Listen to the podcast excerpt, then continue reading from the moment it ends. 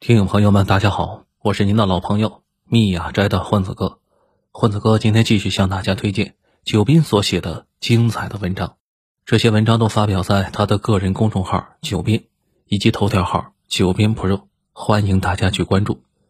今天我们分享的文章的题目是：细讲庚子国变，太后怎么混到仓皇出逃的？发表时间：二零二四年一月九日。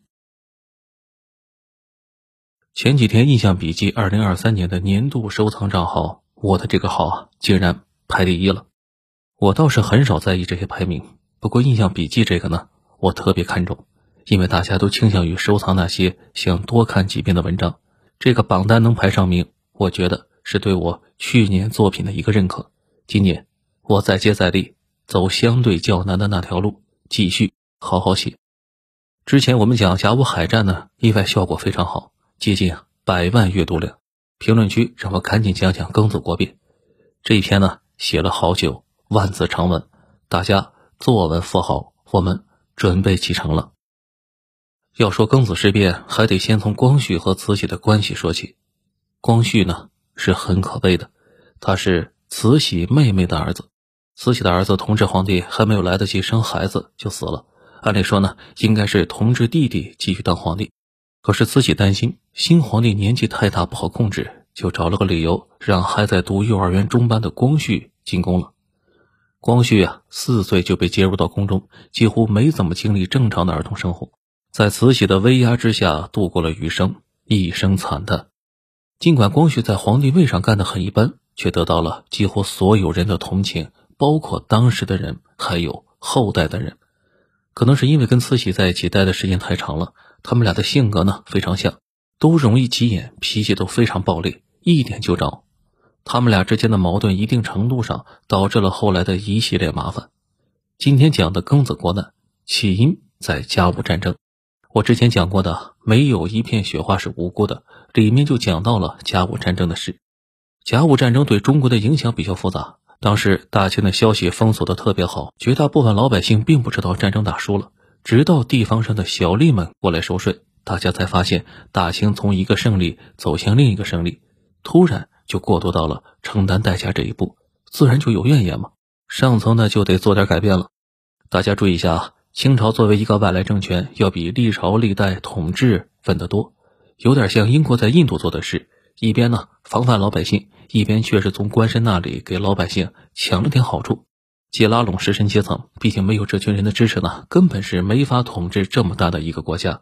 同时，也一直在打压他们，比如官绅一体纳粮，比如承诺永不加赋，而且也不像历朝历代那样动不动让老百姓去修城墙、修皇宫什么的，也不再搞明朝那个近乎奴隶制的军户。也就是说，大清呢是一个低水平、超稳定结构的组织，要不是列强进来捣乱，说不定还能继续苟个一两百年呢。咱们在这里啊，不是在夸大清，元朝和大清有点类似两个外来殖民政权，后来他们俩被推翻了，老百姓打出来的口号都是一样的，都是驱逐鞑虏，恢复中华。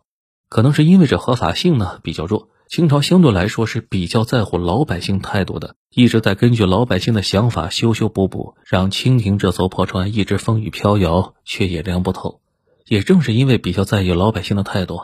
甲午战争之后，大清准备做点什么来给自己的合法性充值，也就是戊戌变法。关于这戊戌变法呢，很多人说慈禧太后是反对的，所以成不了。这事情啊，可能比较复杂。慈禧并不是很多人说的纯一个老顽固，她呢是典型的实用主义。怎么能维持自己的地位？她干什么都行。保守和激进啊，那都是手段。急眼的时候，啥都能干。对于变法，他的态度呢也很稳定，可以变，毕竟得做点什么稳固权力嘛。但是不能影响自己的权利。可是随着戊戌变法一步步发展，后来发生了康有为他们想围园杀后的事，也就是康有为他们准备围了颐和园，杀掉太后，让光绪彻底掌权，就类似康熙除掉鳌拜的操作。这事败露之后啊，直接就导致了戊戌变法的彻底失败。骨干的六个人被推到菜市口开刀问斩，那到底有没有围园杀后这事呢？现在比较成谜。不过慈禧太后啊，显然是相信有这事的。后来跟不同的人提了好多次这事，并且表示一生最恨康有为，一度还找了个刺客去海外去找康有为。不过老康在海外过着奢侈的生活，老婆孩子、佣人、保镖是一大家子，刺客就算找到了也没法下手。戊戌变法失败之后，慈禧很想废掉光绪帝，但洋人呢大都不同意，或者说不支持。列强跟大清有协议，都希望大清保持稳定，不要搞什么幺蛾子，影响了他们赚钱，那可就不好了。这也不难理解嘛。咱们如今在非洲有很多投资，咱们也不希望他们那边政权频繁更迭，有个好说话的统治者就不希望把他换掉。此外，列强呢也同情维新派，他们也希望清廷啊有所改变，因为清廷这个棺材瓤子非常难打交道，所以列强支持那些脑子正常点的人上台。暗地里呢支持维新派，这个也好理解。咱们这些年呢没少培养非洲留学生，也是希望他们把正常的思维方式给他们国家带回去，今后容易打交道一些。慈禧想抓康有为，英国领事呢就用船把康有为接走了，日本人的军舰也接走了梁启超，因此慈禧对洋人是一天比一天恨起来。而且现在一般认为，维园杀后的事对慈禧伤害极大。毕竟正常人被朋友搞一下也崩溃嘛，更别说被自己一手拉扯大的杨子谦外甥搞了这么一下，就别说有多委屈了。更麻烦的是，这件事传了出去，京城茶馆里天天什么也不聊，一直在说光绪派了二十个一等一的大内高手去刺杀太后，跟太后的御前侍卫那是决战紫禁之巅，双方大战八百回合什么的，这京剧本子都写好了，随时准备上映。这些流言流语对太后的威望也是极大的削弱。这种情况下，太后啊多多少少有点疯了，失去了几十年来一贯的理智和清醒。慈禧太后给人的感觉是一直专横跋扈，脑子有问题。其实，在庚子国难之前，慈禧一直有一种离谱的冷静和理性。她牢牢控制着人事权，各个封疆大吏，比如曾国藩、李鸿章、张之洞、左宗棠，都能力超强，而且对他是很忠诚的。而且他很少直接干预政务，一直都是军机处在处理。只有在军机处偏离自己预期的时候干预一下。他一直对自己的能力圈有个深入的观察，只干自己能干明白的事。从她老公死了，一直到戊戌变法失败这段时间，慈禧的各项决策基本经得住时间的检验。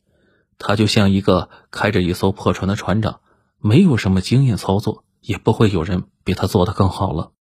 但是。维园杀后之后，彻底疯了。不仅踢开了军机处亲自操刀，而且全程没有什么理智可言。他恨光绪和康有为，想罢免光绪，追杀康有为，可是遭到了大臣士绅和洋人的一致反对。正在抑郁呢，这时候民间崛起了一股势力，让太后觉得找到了同盟，也就是义和团。一八九七年，义和团在山东兴起。义和团的起源呢比较复杂。这是因为加入的人呢比较复杂，一般认为起源于白莲教，它的创新点呢是人人都可以神灵附体，这一点呢不像太平天国，在太平天国神灵附体是个特权，只有上层几个人可以，其他人如果敢玩附体，那就是假传天谕，是要被点天灯的。而义和团没有统一的领导，这就意味着人人都能自称是义和团，谁都可以玩附体，几乎每个小团体都有一个会通灵的大师兄。这就有点类似基督教里面的天主教和新教的差别。天主教组织是很严密的，是一个类似官僚体系的阶梯结构，教皇之下有各种层级的主教，一直到最基层的神父。而新教呢就没有这一说了，人人可以跟上帝交流，也没有什么主教什么的。太平天国就是典型的自上而下的天主教结构，义和团就是典型的分布式的自下而上的新教结构。正是因为这种分布式结构，队伍里就龙蛇混杂，什么成分都有，一部分地痞流氓也混迹其中，所以后来就有了真团和假团之说。一般历史学者认为，义和团的真团呢是纪律性很好的，假团纪律性很差。这个呢其实是个循环论证。反过来也可以说，凡是纪律好的都是真团，凡是纪律差的都是假团。所以义和团的纪律性其实是个谜，在此呢咱们就不展开讲了。义和团一方面宣传本土宗教的神术，请神附体，比如请关二爷、请孙悟空、玉皇大帝等；另一方面宣传传教士们的恶行，直接把洋人渲染成了是妖魔鬼怪了。比如说，洋人将幼童制作药丸、挖心取眼睛做药等。一开始呢，这规模还不离谱。一八九八年八月，黄河决口、山东直隶等地遭受了严重的洪灾，第二年又出现了严重的旱灾、虫灾，饥饿的老百姓纷纷加入义和团，因此而壮大起来。这里就涉及了一个问题：义和团形成的根源是什么？一开始学者们研究说，义和团的兴起呢是因为迷信。后来有学者发现，光迷信也不够啊。封建社会哪个朝代不迷信？义和团能聚集起来，主要是靠洋人的仇恨。其实这两点呢，可能还没有倒到根上去。仇恨和迷信都是表象，都属于精神需求。真正的原因可能是物质的需求，饿、饥饿，这是人类的底层需求。就像电影《一九四二》描述的那样，一旦发生饥荒，饥民就会聚集起来，大家商量着找吃的，商量到最后。唯一的选择只能去吃大户，这倒也好理解。如果是饥荒之年，家里揭不开锅，老婆孩子眼巴巴的望着你，你也可能会加入什么团伙去跟大伙去抢粮。没办法的事，所以义和团本质上跟历朝历代的饥民没什么区别。其实历代饥民也经常信教，比如汉末黄巾军和元末明教起义什么的，只是这次呢，恰好选择吃的对象是洋教教民而已。那为什么选择吃教民大户呢？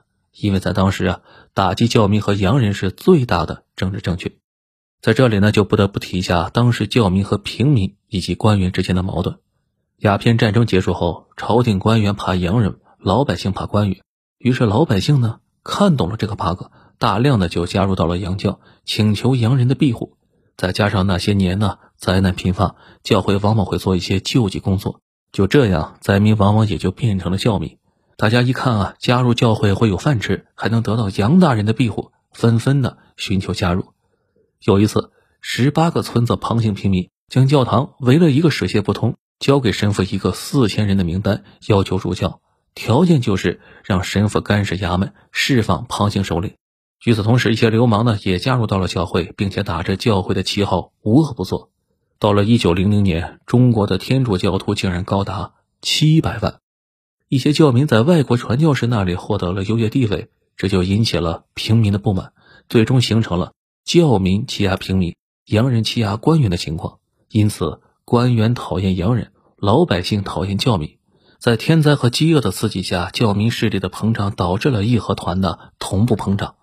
按理说，义和团这样的组织在古代是会被政府强力弹压的。因为从黄巾起义到元末明教起义，再到清朝血腥镇压白莲教、天理教和太平天国，历朝历代对民间宗教结社都是毫不手软的弹压。有人说，为什么中国没有发展出来宗教呢？一方面，儒家就是宗教；另一方面，封建社会对宗教组织极度防范，发展不出来也正常。但是这一次不一样，慈禧也讨厌洋人，这种态度直接影响了底下的各地官员，比如一个山东巡抚玉贤。他之前对民间结社镇压相当残酷，曾经一年杀了两千多人，被称之为“玉屠户”。此时他摇身一变，开始对义和团极尽包庇。他本人甚至还戴着红头巾坐在堂上，自称是义和团大师哥。甚至有些义和团还打着写有“玉”字的旗号。其中缘由，一方面他本人仇恨洋教，清廷地方官几乎就没有喜欢洋人的；另一方面，他也是吃透了慈禧的心态，也是一种变相的讨好。就这样，在一批反洋仇教官员的庇护下，一部分义和团就从全匪变成了团练，成了半官方性质的民团了。《大话西游》里面不是有句台词吗？我早叫你们好好打扫干净了吗？现在养出来的蜘蛛比我还大呢。义和团的形成完全就是清廷长期养的结果。需要注意的是，在被收编之前，他们叫义和拳；收编之后，相当于有了编制，叫义和团。不过呢，一般。都混用着。此时，义和团一天天壮大，与洋人的冲突不断，甚至还杀死了一名英国传教士。而清廷对此事的处置却不温不火，只是表达了遗憾，并承诺捉拿凶手，但同时诱发上谕，称有一些练武的人士善良平民，不可株连滥杀。这种态度在清朝这个严酷的朝代堪称奇迹啊！慈禧赐给玉贤一个福字，洋人认为这是在故意的刺激他们。不过这些都不是问题，依旧可以相安无事。随着新世纪的即将到来，慈禧一直想在一九零零年改元，另立新君，奈何各地督府和洋人太多都反对。仔细想，既然无法废除光绪，不如暂时找个皇亲，先立个大阿哥，等大家慢慢接纳了，再把光绪换掉。没想到这一妥协举动引起了轩然大波，不仅洋人和各地督府不支持，就连上海的上千士绅也一致反对。这在清朝尚属首次。需要注意的是，这些反对的士绅里就有后来的一堆革命党骨干，可见大家一开始还是准备改良的，后来发现没救了，这才走上造反之路。慈禧发现国内外一致都在保光绪，说明光绪执政虽然短暂，但是粉丝不少。注意看，此时慈禧面临的环境，除了顽固派中少数人外，大多封疆大吏、洋人和富人都不支持慈禧废掉光绪帝。那么，义和团就成了慈禧唯一能够依靠的势力，这就是慈禧口口声声不能失去民心的含义。义和团此时已经扩散到了北京周边，宣称天不下雨都是洋人捣乱，京城洋人最多，只要进京杀尽洋人就可以风调雨顺。不久，几万义和团涌入北京南边的一个县城，杀死清将，铁路电杆被拆毁，火车电报不通，北京城内的使馆、教堂成了孤岛。各国公使感到恐慌，要求再派兵保护本国公民。不仅京城附近成了这样，山西和东北闹得也很凶。义和团挖了山西、河北的铁路，影响倒也不大。可东北的铁路是俄国人的，挖了俄国人的铁路，那不正好给了人家出兵的口舌吗？于是，俄罗斯那边密令远东的几个军区准备动员，随时去东北打劫。所以说，后来的八国联军其实有两路。一路是从天津登陆前往北京，另外一路是从北方到了东北。此时慈禧也有点慌了，她隐隐约约觉得这是要重演英法联军的悲剧。事情还在继续激化，由于列强对清廷不信任，又派了四百五十名左右的士兵，大摇大摆的进驻东郊民巷，再次刺激了慈禧的神经。局势正在进一步恶化，不断有洋人被杀。张之洞等各路大员都要求镇压义和团，地方大员们深知这玩意儿要是闹下去，迟早会出大事的。袁世凯当时已经干到了山东巡抚，刚才说的那个玉贤呢，他去了陕西，大家都很纠结，义和团闹这么大，太后的态度又不明朗，怎么办呢？袁世凯说：“哎，这好办，义和团嘛，他们不是号称刀枪不入吗？那只要看到裹着红头巾的，就全部拉去，让士兵打靶。”打不死的那就是真义和团，打死的那就是假冒伪劣。手底下的军头们心领神会，带兵到处抓义和团，抓住就枪毙。发现全是假的，没一个经得住后膛枪的考验。很快，山东境内的义和团被杀了个干净，剩下的跑河北和山西去了。还有个事呢，是聂士成那里发生的。聂士成是北方军区司令。他亲眼见过火枪对着大师兄肚子放了一枪，却没事儿。不过他很快发现，义和团的人是先往火枪里放铁砂，然后放火药。开枪的时候，相当于放了一发空包弹。然后拿起左轮手枪开了一枪，大师兄当场倒地毙命。此时，山西巡抚就是玉贤，他放任义和团在山西大规模的捕杀较重，导致庚子国难之后，洋人要求惩处。被杀了一堆大员，慈禧却还在纠结。义和团只是他的一枚棋子，他也知道剿灭义和团跟洋人和好对国家有好处，但对自己没好处。于是，慈禧最大的一次政治豪赌来了，她要利用义和团逼洋人认怂。几天后，义和团大举进入北京，守城官兵收到命令。即使义和团半夜来到城下，也要即刻开门放入。这个命令就来自于上文那个大阿哥的老爹载一，他是希望废掉光绪帝，立自己的儿子为储君。就是他在后面极力鼓动慈禧攻打洋人使馆的。义和团进入北京的过程中，有大量的饥民加入，纪律慢慢变得不可控，杀洋人，尤其杀中国教民。后来扩大到，但凡与洋人交往的，任意屠掠。要求各家中不准有外国货，如果有违抗存留，一经搜出，杀人烧物。当时的京津地区几乎家家有洋货，毕竟有火柴吧，没有有吧，人人是惶恐不安。整个北京喧嚣异常，在一等顽固派大臣头裹着红巾，腰系红布，并在王府内设坛呢，呼呼跳跳，好像狂醉一般。一夜之间，天皇贵胄变成了大师兄，也是魔幻的。在这个过程中，又给弄死了不少洋人，有大使馆的，也有传教士，更多的是国内信教的老百姓。见此状况，西方国家也急眼了，觉得这要是再不出手，可就来不及了。信任危机升级，于是西方各国组建西莫联军，两千人开往北京。慈禧这时候也有点急了，他发动义和团搞洋人，是指望着洋人认怂呢。谁能想到他们竟然武装上访了？城内的义和团和洋人的冲突已经失控，大批义和团涌到使馆区聚集，互相袭击。虽然一些教堂和洋人开的商铺被焚烧，但义和团的伤亡极大，双方的伤亡率没法看。神仙附体，他也挡不住子弹吗。义和团只好强行解释说：“啊，这是个人法力不同所导致的。”有洋人这样记载当时的情形：义和团右手持刀，左手点香，一边焚香一边磕头向教堂会祭。教堂内呢，开枪射击，却发现怎么一个人都不倒呢？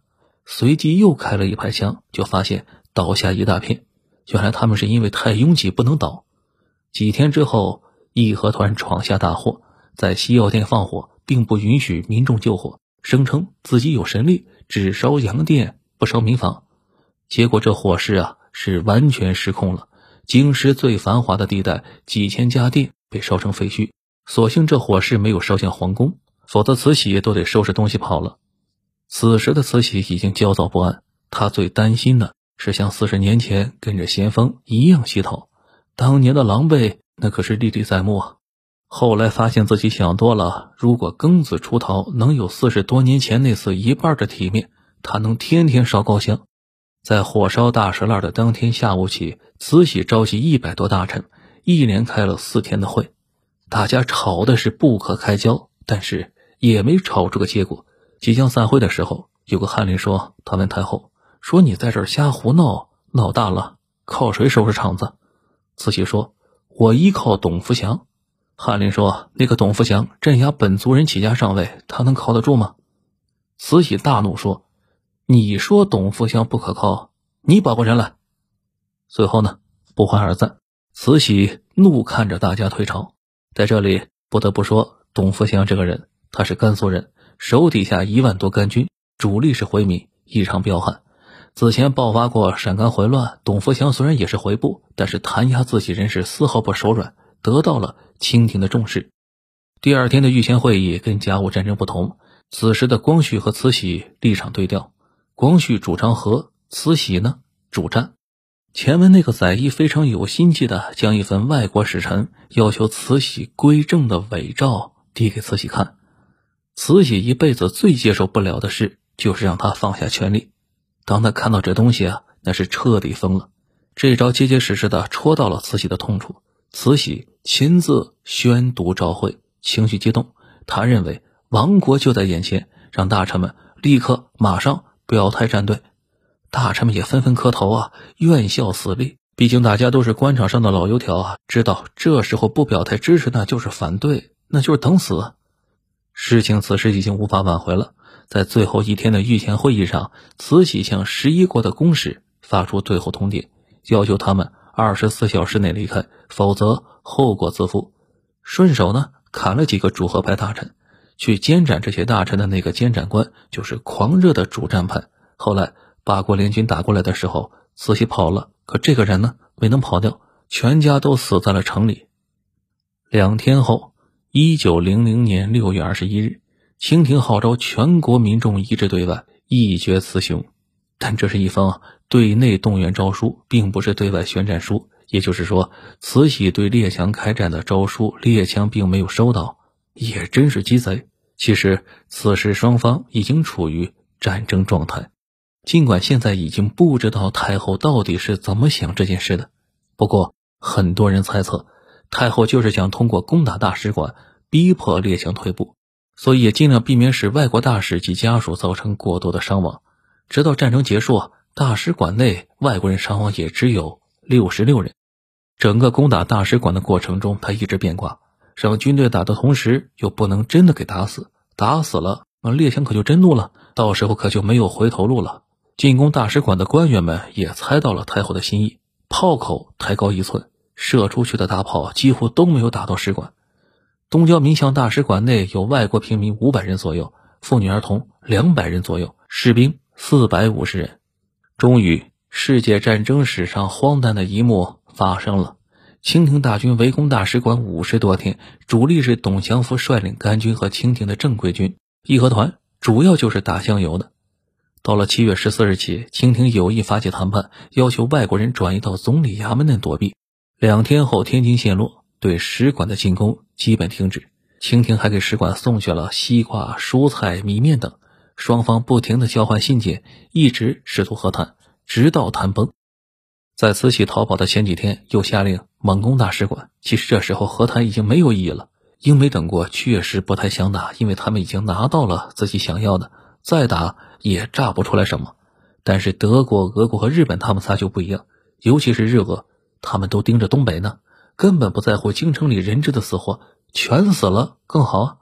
很快，天津被攻陷，相当于现在北方战区司令的聂士成战死了，京城暴露在了联军的炮口之下。宣战三天之后，张之洞、李鸿章等东南督府致电各国，与各国达成一致。外国承诺不会在南方登陆，互保的范围包括南半个中国，将庚子事变约束在了一个比较小的范围之内。这是不幸中的万幸。等过了几天，军机处下发上谕，说要求东南各省一起对外。实情变得复杂起来。东南大员们如果不遵旨，那就是抗命，将来是要被问责的。李鸿章等人经过紧急磋商，将这份上谕称作是假的，算是给慈禧啊一个台阶下。慈禧在后来逃跑的过程中发上谕说：“朝廷原本是不想打，屡次降旨，保护各国商人是我的责任，跟你们各督府想的是一样的，相当于认可了东南大员们的举动，表示将来不追责。”这时候的慈禧脑子终于是正常了。在联军占领天津之后，北京也指日可待。八国联军内部主要讨论的不是怎么打胜仗，而是哪国派多少兵力的问题，因为这涉及到战后利益的瓜分。日本离得最近，也是最积极的，希望得到西方国家的认可。而沙俄不管游戏规则，直接调大军过来了。最终决定大约两万名联军向北京进发，其中日军八千人，俄军四千八百人，英军三千人，美军两千人，法军四百人，奥地利五十八人，意大利。五十三人，德国零人。为什么零人呢？因为还没有来得及赶到呢。只是列强不知道，正当他们一群人聚在那里讨论的时候，二十多万俄国军人、开垦团和武装移民已经越过中俄边境进入东北，并且在年底之前彻底切走了整个东北。当时北京的清军兵力有十万人，义和团约七万人。八月十三日早晨，大军来到北京城下。城内的五卫各军、神机、虎神等大部分六七万人早就已经无影无踪了，只有甘军和其他部分的士兵做了抵抗。联军原本计划休息一天，但俄国呢，为了夺取首功，当天午夜率先发起进攻。甘军在枪眼后射击，战斗激烈，俄军上校被打死，参谋长被打伤。直到第二天下午，在震天的乌拉声中，俄军攻入城中。由于俄军伤亡较大，进城之后呢，自然是非常凶残。不过，俄国人和日本人起了个大早，把城内守军都吸引到他们那里去了。最后，日本和沙俄战斗较为激烈，其他城门呢战斗都不怎么样。而英国人依靠使馆送来的秘密地图，从暗道进入城内，成为了第一个进入使馆区的联军部队。十五日黎明，枪炮声越来越近，慈禧换了民服。光绪、载漪等十几位王公大臣在一批士兵的护送下，仓皇一路向西逃窜。光绪当然是不想走的，他以与外国使团面谈为由，请求留京。慈禧不允许，并顺便把珍妃投入井中，拖着光绪赶紧跑。联军进城后，讨论是否要进入皇宫，最终决定以参观的名义进入，在皇宫内检阅了部队，打的东西没动，但是啊，摸走了一些小物件。联军在天津和北京都进行了烧杀抢掠，北京的翰林院、弘仁寺、仁寿寺等著名建筑物均被联军付之一炬，其中的一些文物档案、珍贵图书或抢或烧。随后，老百姓呢又趁火打劫，教民带着洋人到处抓义和团。之前加入义和团的清廷大员基本上都被灭了家，家产也被抢了一干净。联军随后发现这东西太大带不走，因为他们都是坐船来的，每个人只有巴掌大的一块地，而且各国原则上呢是不准抢劫的。这原则上不行的意思呢，也可以抢嘛，但是不能被看到。于是联军士兵就在路边摆摊，准备卖掉抢来的大件，换成金银，方便带走。由于大家不是古董专家。没法对那些宝物定价，于是大量的宝物被当成了家具卖了。京城老百姓那是踊跃购买，他们买到之后又送去识货的人那里进行二次出售，诞生了几个超级古董大亨。慈禧一路仓皇奔逃，没吃的没喝的，一路上连个像样的床都找不到。慈禧和光绪只好是背对背的坐着睡觉。在这里就一个问题了：慈禧他们出门不带钱吗？他怎么能混到这种程度呢？这件事主要和前面提到的甘军有关系。甘军跟八国联军一结战，发现那是真的打不过，都看不到联军的人，对面的子弹就呼啸着过来了。最前面的死了一大堆，所以大部队二话不说就准备跑回甘肃老家。正是因为甘军在前面跑，慈禧呢在后面跑。北京到甘肃一千五百公里，甘军为了能扛到老家，他们几乎把沿途的每一粒米都抢劫走了，敢反抗的全部砍死。慈禧所到之处，甘军已经给劫掠一空，连把米都没给他们留啊！慈禧倒是带了不少钱，可是连个老百姓都找不到，水井里也有死人，这吃喝就都成了问题。好在呢，后来几支地方军赶来救驾，日子终于好下来了。慈禧经过两个多月的奔逃，终于到达西安，一路上都是旱灾区，给当地带来了沉重的灾难。慈禧最担心的是列强追究他本人的责任。恐怕小命不保。眼下最重要的就是求和，跟洋人打交道，那不还得靠李鸿章吗？早在开战之前，清廷就催促李鸿章北上。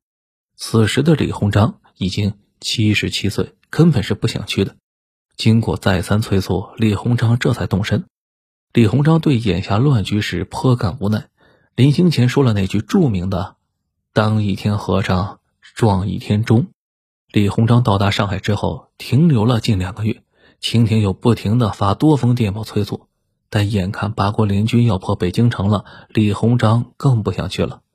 他是对的，此时北京兵荒马乱，他去了什么也干不了。直到慈禧太后跑了一个月，在洋人认可流亡政府之后，他才坐着俄国军舰前往北京。其实八国联军并不想灭亡中国。据获得透露，联军当时有三个选择：一。瓜分中国，但可能面临反抗。日本和俄国倾向于这个操作，其他列强呢兴趣不大。二，扶持一个新皇帝，但得不到中国民众的认可，中国可能陷入内乱，到时候两次鸦片战争签下的不平等条约可能也没法履行了，大家都反对这个。三，让清廷继续存在下去，维持原状，敲竹杠要点钱。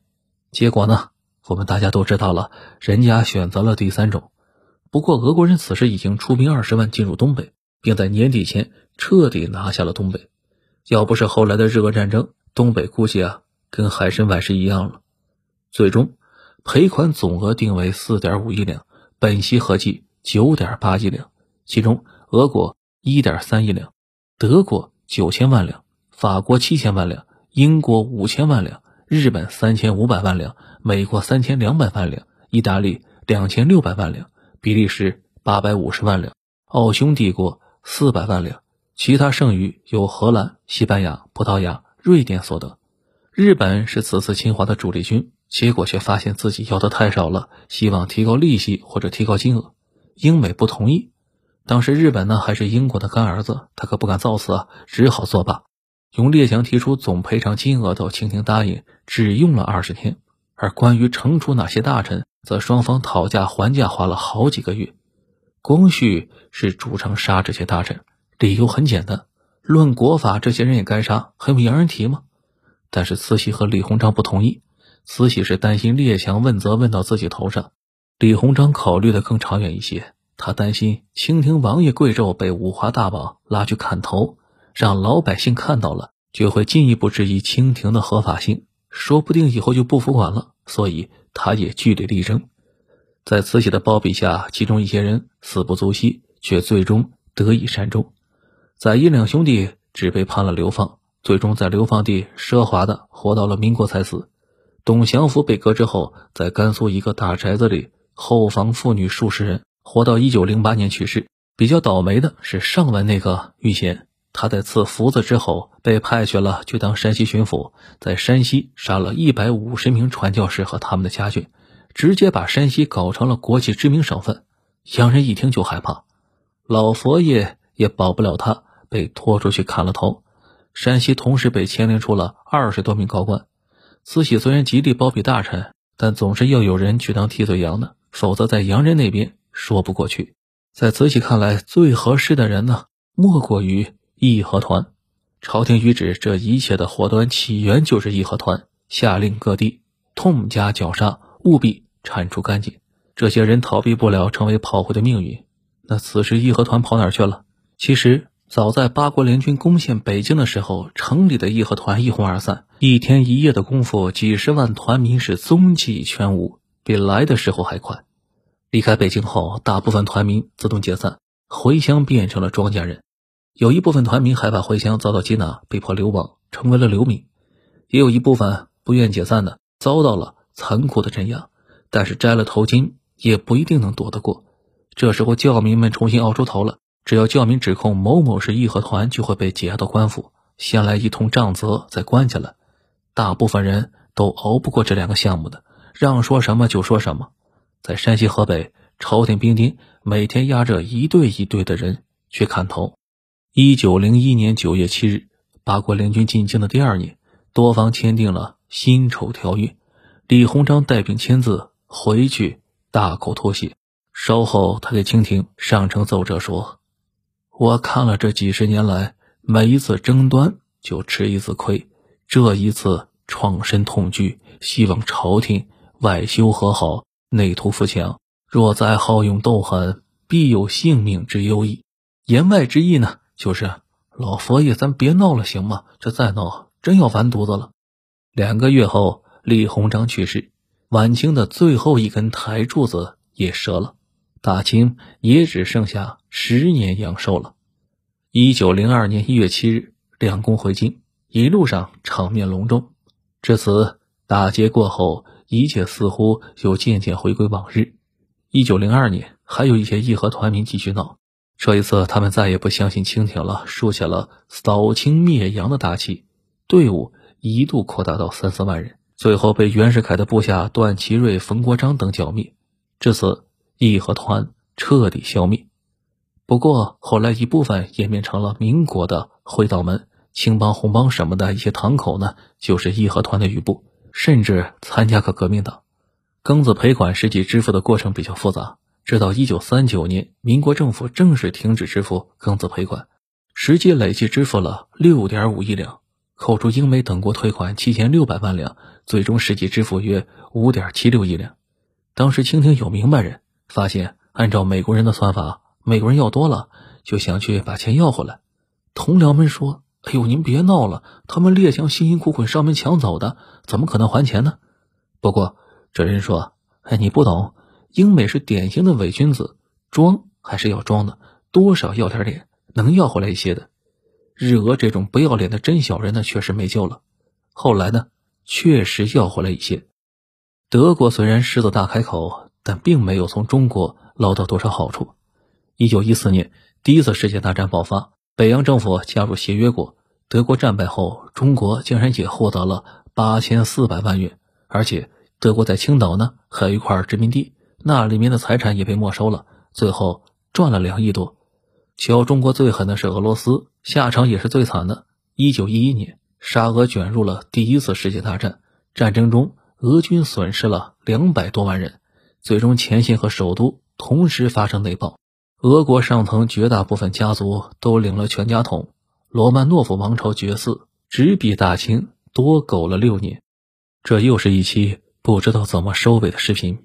如果讨论庚子国难的责任，太后基本上要承担百分之一百二。至于义和团呢，大家看完也明白了，一群可怜人可能做了些蠢事，不过都付出了巨大的代价。被洋人杀了，又被清廷杀。庚子国变这件事凸显的是我国古代封建政权的一个毛病：缺乏纠错机制。太后脑子正常，能听得进去意见的时候，一切都挺正常。毕竟军机处那帮人精多多少少的能把各种问题都考虑到。但是，一旦太后因为家庭关系疯了，缺乏纠错机制的毛病也就暴露了。那艘大船头也不回的撞冰山上去了。这也是为什么毛主席一直强调决策的集体智慧。毕竟，很多时候一个人再怎么聪明，也不可能面面俱到，更别说领导在一个群体里，往往并不是最聪明的那个。唯一可惜的是，是太后其实并没有得到沙俄上层那样。应有的报应。好了，文章到这里就要结束了。感谢九编老师。九编老师的第四本实体书已于二零二三年的十二月份上市了，书名叫《弹性生长》，大家可以去当当网或者是抖音九编下面的小黄车里面去购买支持。这里是九编里面的故事，是由九编授权的公号文章的独家音频发布方。我是您的老朋友密雅斋的混子哥。感谢您的收听，我们下期节目再会。